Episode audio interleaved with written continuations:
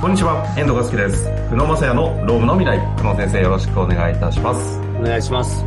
さあ、ということで今週も行きましょうということなんですが、あの、ずっとね、壁問題やってきましたけれども、ついに130万の壁不要が外れてしまう、ししまわないのジャッジだったと思いますが、そこを超えたとしても大丈夫だよということの書類がね、あの、出まして、厚生労働省の方から出ておりますが、まさかの A41 枚のペライチだったものを発見したんですけども、はい。ちょっとこのまま今回、あの、ちょっと私から質問をしたくてですね。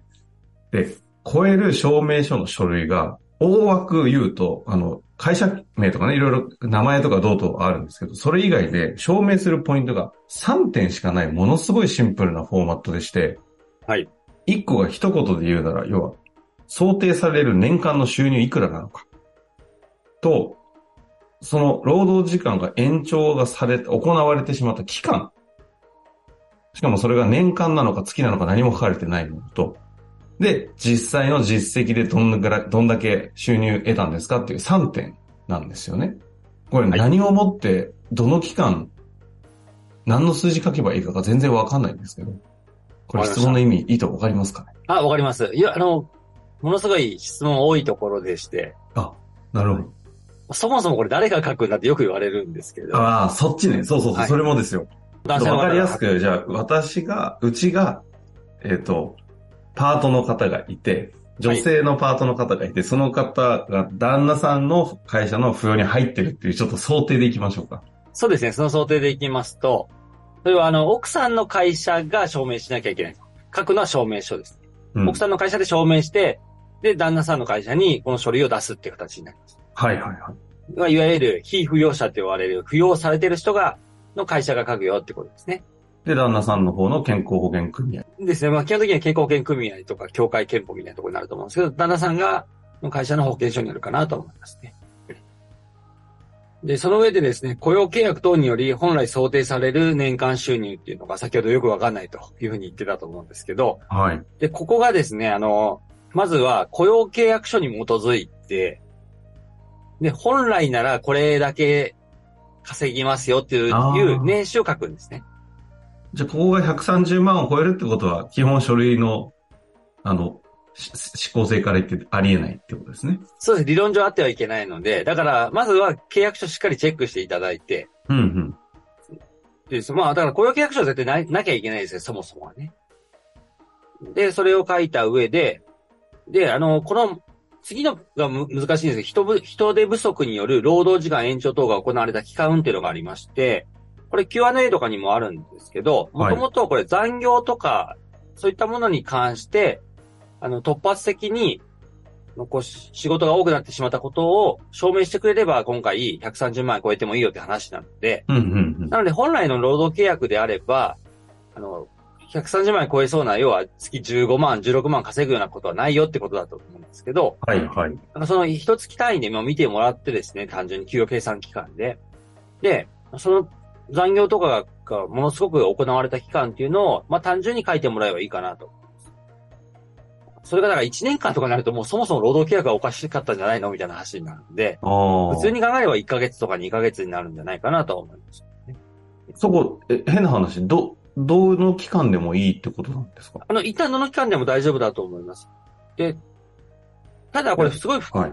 複雑なのが、その健康保険組合っていう、要は旦那さんの今回でいう会社の、によって、扶養のですね、この認定の、その収入の、こう、チェックをやってですね、本当に頻繁に3ヶ月に1回ぐらいやってるところもあれば、毎月チェックしてるところもあれば、正直年に1回しかチェックしないところもあるんですね。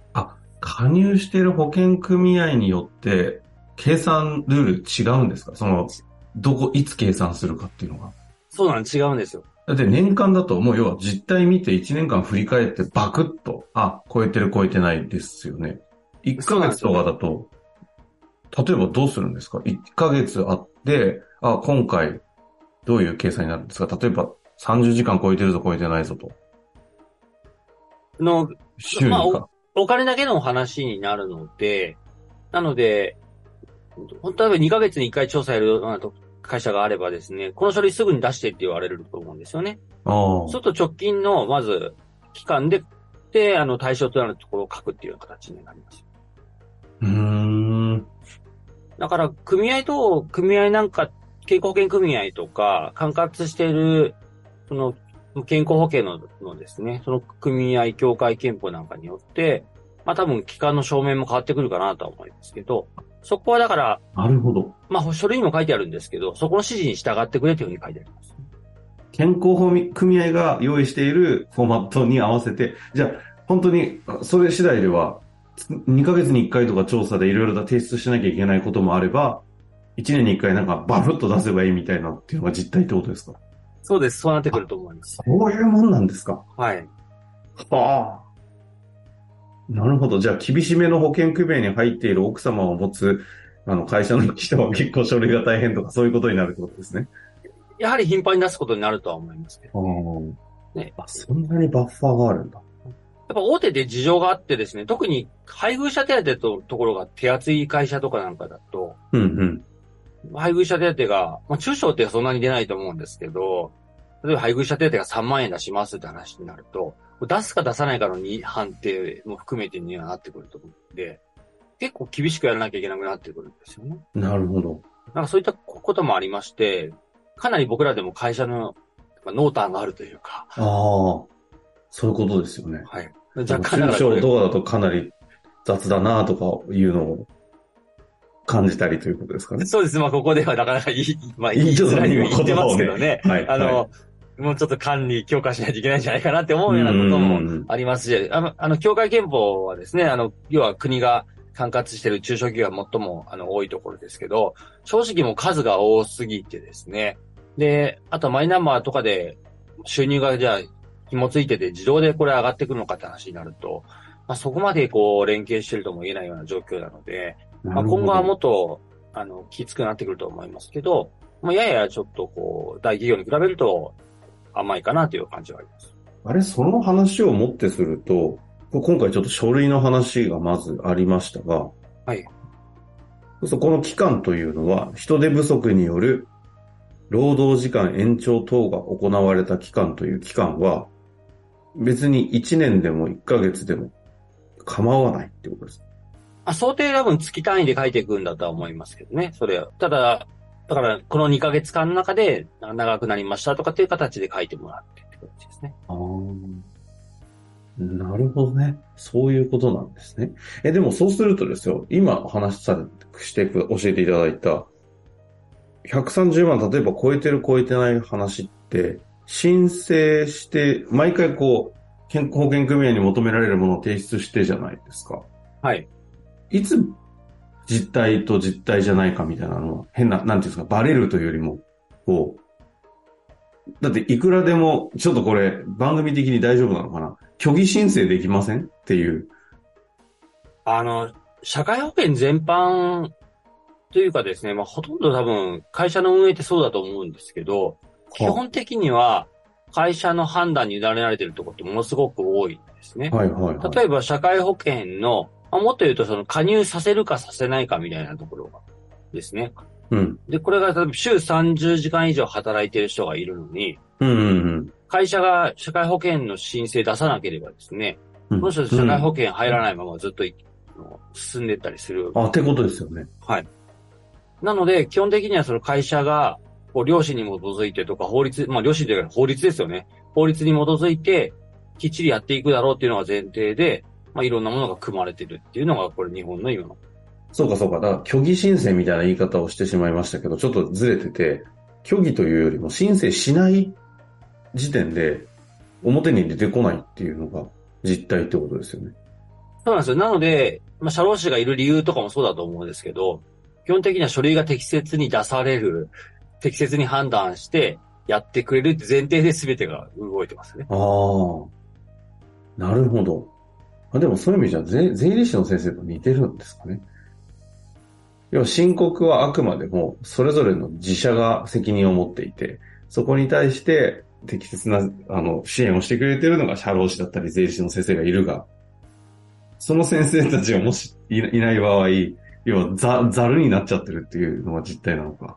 会社に委ねられてるんですね。そうですね。決算もだからそうですよね。基本的には税理士さんとかの役割って、はいはいはい。国のフォーマットにというかですね、まあルールに基づいて、うんやってくれるから、だから専門家という、そういう資格を与えてくれてるんですよね。お金の専門であるというよりも、ぜ納税の専門家ですからね。そうなんですよ。だから、社労士とかもね、いろんな書類ありますけど、やっぱり社労士が出せば、ちゃんとやるだろうっていう元、元で資格を与えられているので、うんうんうん。まあそういったところで、例えば虚偽の申告をするとか、申告しないってことになれば、まあ社労士としての資格というかですね、もう、あの、適正を書いているので、まあそれは本当にあの、資格の剥奪要件とかにもなってくると。ああ。え、今の話を踏まえて、社会保険っていうものがちゃんと申請されているか、申告されているかどうかって、どこでジャッジ、ジャッジないんですか？いや、これジャッジ、実はあるんですよ。あの、まあ一般的に僕らの業界で年金調査って言うんですけど、年金調査。うん厚生年金とかが適切に入っているかどうかっていう、そういった調査がありまして、企業に来るっていう文脈ですかね、これは。そうですね。これを、健康保険、厚生年金保険事務についての資格及び報酬等の調査の実施についてみたいな書類が送られてきまして、出た。なんか、うんなんか、うんすごい書類ですね。まあこれで、あの、書類出させられたり、書類あを、は。あの、送ってくださいよっていうこともあれば、まあ出頭みたいな感じで、年金事務所に、あの、来てくださいねっていう。あと、年金事務所が来ることってだいぶ減りましたけど、昔は来たりしてましたね。あ、監査的に来るんですね。はい。へえ。え、じゃあ書類もあれば出頭もあれば、監査的な、こう、来ることもあって、結構バリエーションあっていろいろ調査はあるんですね。そうそうありますね。で、これで、この時に、本当に会社としてちゃんとやれてるかっていうのをチェックするっていうのが、まあ今の行、まあ、行政の機能かなと。うーん。あ、じゃあそうか。一応、申告はそれぞれに、は、あの、ある意味なんだ、性善説な感じがしますけど、委ねられていて、はい。なんかあった時には一応今みたいな年金調査っていう形で書類出頭監査みたいな形では入った時に実態と、こう、整合性見られるってことですか？そうなんですよね。うん。なるほどですね。これね結構奥深くてですね。はあ、こういう書類集めてこういうことやってんだなっていうのは僕らも何、まあ、何十回もやってるので、なんかこれはなんか一回取り上げてもいいかもしれないですね。ほうほうほう。えと、と、と言いますと、じゃあ、あれですかね、次回やろうかなぐらいの内容ですか？あ、そうですね。調査の実態みたいな感じで。調査の実態ね。そもそも、いや、これ次回やった方がいいのかもしれませんが、そんなに皆さんの企業には頻繁に、どのぐらいの感覚なんですか？いや、でも、何年に一回っていうのはあまりないと思うんですけど、基本的には、ほとんどの会社は経験してるとは思いますけどねな。んか、と、届い、書類届いてる。それが届いてですうね、ん。軽いものに関しては、もうほぼ網羅的に、まだ全部はやれてないと思いますけど、ほとんどの会社やっていこうっていう意識は強いかなと思います。なるほどね。じゃあ、必ず事業やってると何かしら、あ、あれのことかっていうのがあるはずなわけですね。まあ、経営者の方の大体、ですかね、まあ、8割ぐらいは知ってるかなと思いますけど、ね。なるほ。ど、なるほど。まあじゃあ、じゃあ、年金調査というのが具体的にどんな感じなのかという中身、なんかどんどんディープになってきましたけれども、はいお。お伝えしていきたいなと思いますので、次回楽しみにしていてください。終わりましょう。ありがとうございました。ありがとうございました。本日の番組はいかがでしたか？この番組では、久野正也の質問を受け付けております。番組内の URL からアクセスして、質問フォームにご入力ください。たくさんのご質問お待ちしております。